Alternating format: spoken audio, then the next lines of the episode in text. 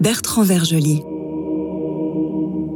Mesdames et messieurs, chers amis, après mon éditorial, j'aurai le plaisir et l'honneur de recevoir, comme d'habitude, le père Marc-Antoine Costa de Borgard pour son obélie.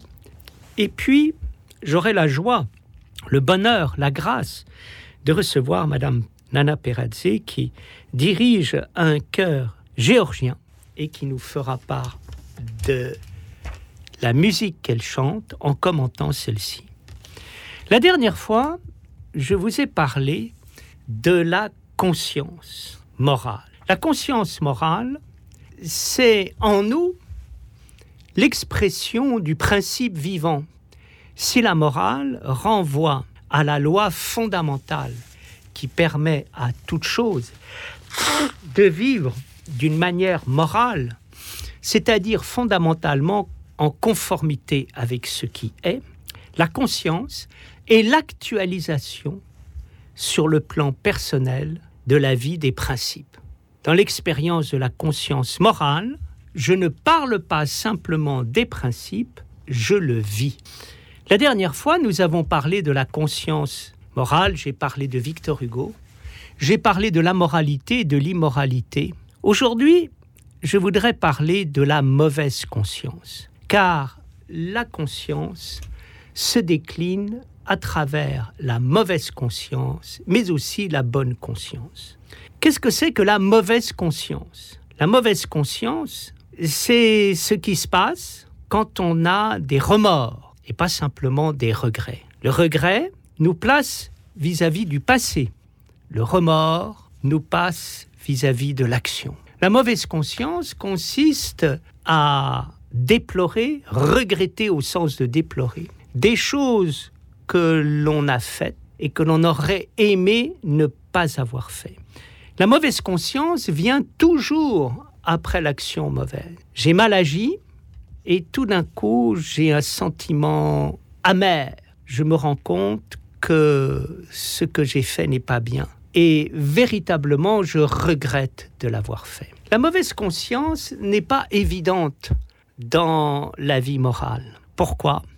Parce qu'il peut exister une mauvaise conscience pathologique comme il peut exister une culpabilité pathologique, c'est-à-dire une mauvaise conscience sans objet, une culpabilité sans objet, ou plutôt une mauvaise conscience fondée sur de mauvaises raisons. Nous vivons dans un monde où euh, nous sommes euh, sous le poids d'un harcèlement mental qui tente à nous donner mauvaise conscience. C'est vrai que un certain nombre d'hommes politiques, pour euh, s'emparer des esprits, ont l'art de culpabiliser et euh, de faire rentrer la mauvaise conscience dans les esprits, si bien que on s'accuse pour des crimes imaginaires et on se culpabilise pour des fautes qui n'ont pas de raison d'être. Mais on aurait tort de penser qu'il faut se débarrasser de toute mauvaise conscience. C'est la limite que l'on peut assigner à Nietzsche. Bien sûr, pour vivre, il faut vivre sans mauvaise conscience, en ne se culpabilisant pas à propos de ce que l'on fait. Et donc, il faut dépasser la mauvaise conscience. Mais la mauvaise conscience n'est pas simplement la mauvaise conscience pathologique. La mauvaise conscience, c'est la conscience tout court. C'est ce que rappelle Vladimir Jankélévitch dans son livre La mauvaise conscience, ou en allant à l'opposé de la postmodernité, qui voulait vivre en étant affranchi de culpabilité, fait au contraire l'éloge de celle-ci. Les bourreaux n'ont pas de mauvaise conscience, souligne Vladimir Jankélévitch, et c'est bien là le problème. Ils dorment sur leurs deux oreilles et rien ne les déstabilise. On aimerait qu'ils aient mauvaise conscience, mais ils n'en ont aucune. À l'inverse, il est beau de voir quelqu'un qui a mal agi et qui a des remords sincères en regrettant l'action qu'il a faite. Il y a là un retournement admirable dans la conduite humaine. Et c'est ce qui donne la profondeur du pardon. Dans la question du pardon, ce qui est beau, c'est de demander pardon et de s'avouer fautif quand on l'est. On a trop tendance à entendre des discours qui nous disent euh, que il est trop facile de pardonner ou de demander pardon. Et euh, il faut pouvoir vivre euh, sans aucun regret. Eh bien, je pense que la vie véritable va à l'encontre de cette prescription. Il est admirable de reconnaître ses fautes. Et il est encore plus admirable de demander pardon quand on a fait une faute. Pardon, c'est un terme trop rare dans notre époque. Et il est toujours magnifique de l'entendre, car quand il apparaît, il y a une lueur d'espoir. Si l'on est capable de demander pardon quand on a fait une faute, tout n'est pas perdu. Lecture de l'Évangile selon Saint Luc. Gloire à toi Seigneur, gloire à toi. Soyons attentifs. En ce temps-là, après la guérison du fils du centurion, Jésus se rendit à une ville appelée Naïn. Ses disciples et une grande foule l'accompagnaient. Comme il approchait de la porte de la ville, voilà qu'on portait en procession un mort. C'était le fils unique de sa mère qui était veuve. Une foule sortie de la ville se trouvait avec elle. Quand le Seigneur la vit, il fut ému pour elle dans ses entrailles et lui dit Ne pleure pas. Et s'avançant, il toucha le cercueil. Les porteurs s'arrêtèrent. Jésus dit Jeune homme, je te le dis, réveille-toi. Le cadavre se dressa sur son séant et se mit à parler. Jésus le donna à sa mère. Tous furent saisis de crainte. Ils louaient Dieu en disant Un grand prophète s'est levé parmi nous, et également Dieu a pris en considération son peuple. Gloire à toi, Seigneur, gloire à toi. Dans l'évangile que nous venons d'entendre, une expression nous a touchés les uns et les autres. Il est dit que le Sauveur le Dieu homme, le Verbe et logos du Père, le Créateur du ciel et de la terre, celui qui dit que la lumière soit et la lumière est, celui qui a parlé à son serviteur Abraham et au grand théologien Moïse dans le buisson ardent, le Fils de la Vierge, est ému dans ses entrailles. Cette expression magnifique et paradoxale témoigne de l'humanité de Dieu.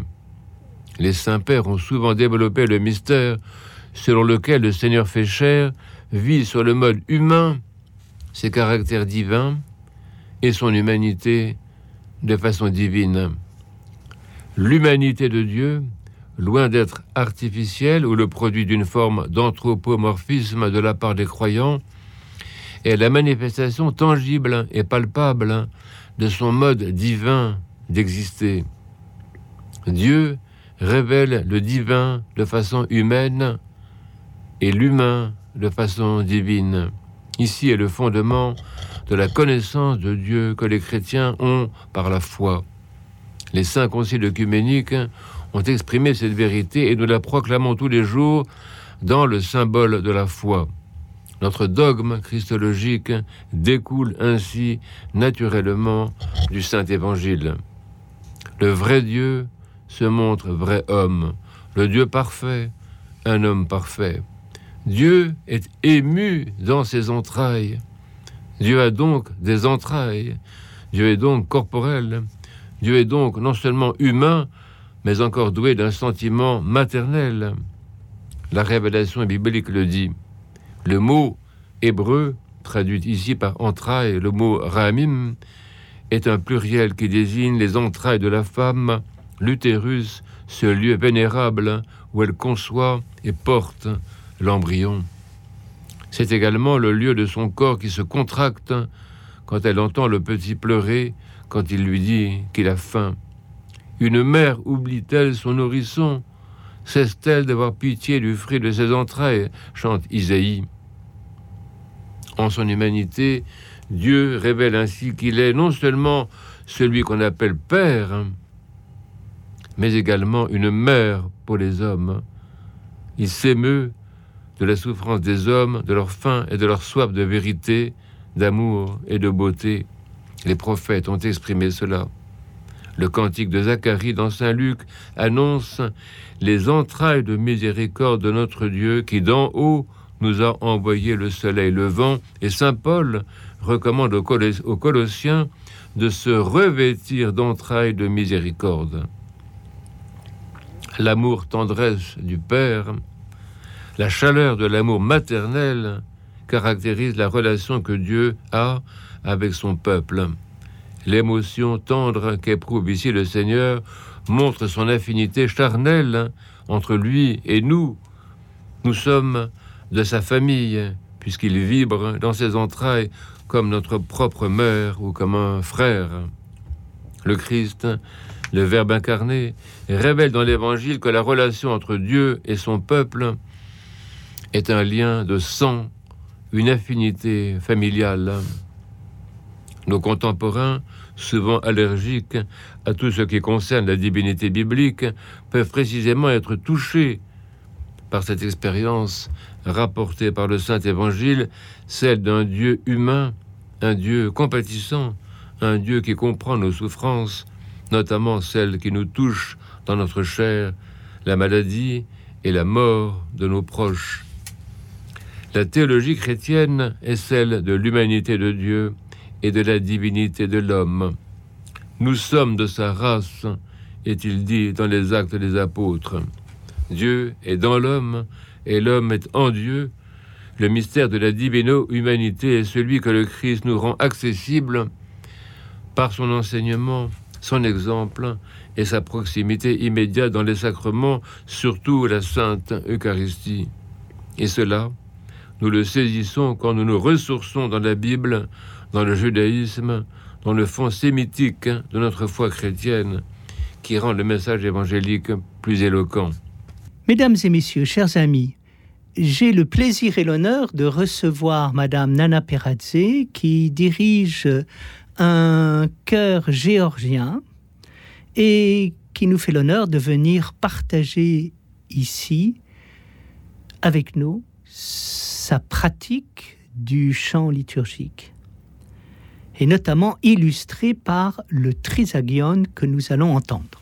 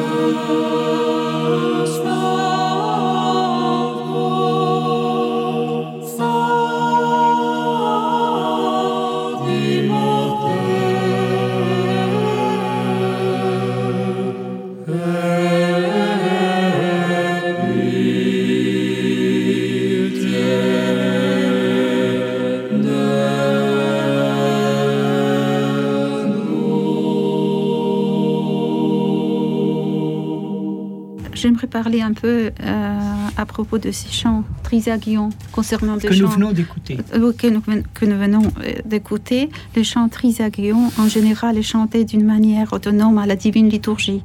Le trisagion est une prière très utilisée car elle est présente dans presque tous les offices au début et souvent à la fin. Parfois plusieurs fois pendant certains offices aussi, que, que ce soit des offices publics ou même les prières quotidiennes de chaque croyant. Vous nous parlez de votre expérience. Vous venez de Géorgie. Comment est-ce que vous êtes arrivé en France? Je suis arrivée en France pour présenter un film documentaire. Car vous êtes cinéaste aussi. Un peu. Mhm. Euh, J'étais en, effet réalisatrice euh, dans une émission religieuse pour la télévision géorgienne.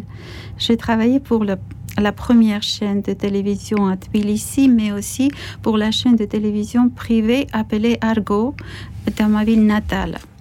Euh, mon film sur la vie spirituelle au monastère des femmes de Samtavro, Samtavro situé dans l'ancienne capitale de Géorgie, Sreta, euh, diffusé plusieurs fois en Géorgie et remarqué par France 2 Télévision. France 2 m'a proposé de réaliser un deuxième film aussi documentaire au sujet des icônes faites en métal repoussé, euh, car en Géorgie, c'est un art traditionnel réalisé par des grands spécialistes. Euh, c'est la raison pour laquelle je suis venue en France pour la première fois. Après, j'ai continué mm, juste après. Ensuite, j'ai continué mes études euh, de direction de, la direction de chorale et j'ai créé, j'ai formé petit chœur euh, à, l'église géorgienne Saint-Nino dans le 15e arrondissement de Paris. Euh, et ensuite, euh, j'ai été invitée euh, comme chef de chorale à l'église, à la cathédrale serbe Saint-Sava à, Paris euh, comme chef de chorale de, de chorale Saint-Siméon. Alors, si vous me permettez, je vais parler aussi de la tradition de polyphonie de Géorgie. Oui. Euh, au IVe siècle, la Géorgie est devenue officiellement un pays chrétien.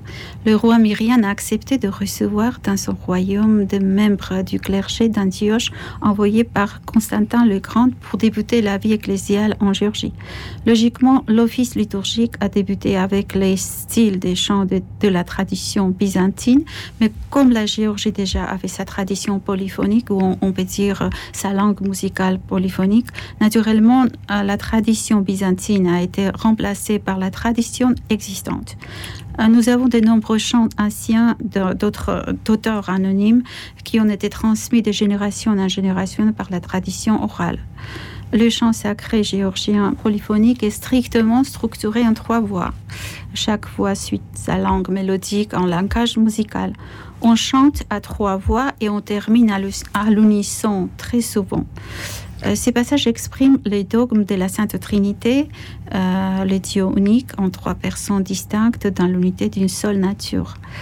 Les chants gé- géorgiens comme les chants byzantins ou slavons est basé euh, sur un système à huit tonnes.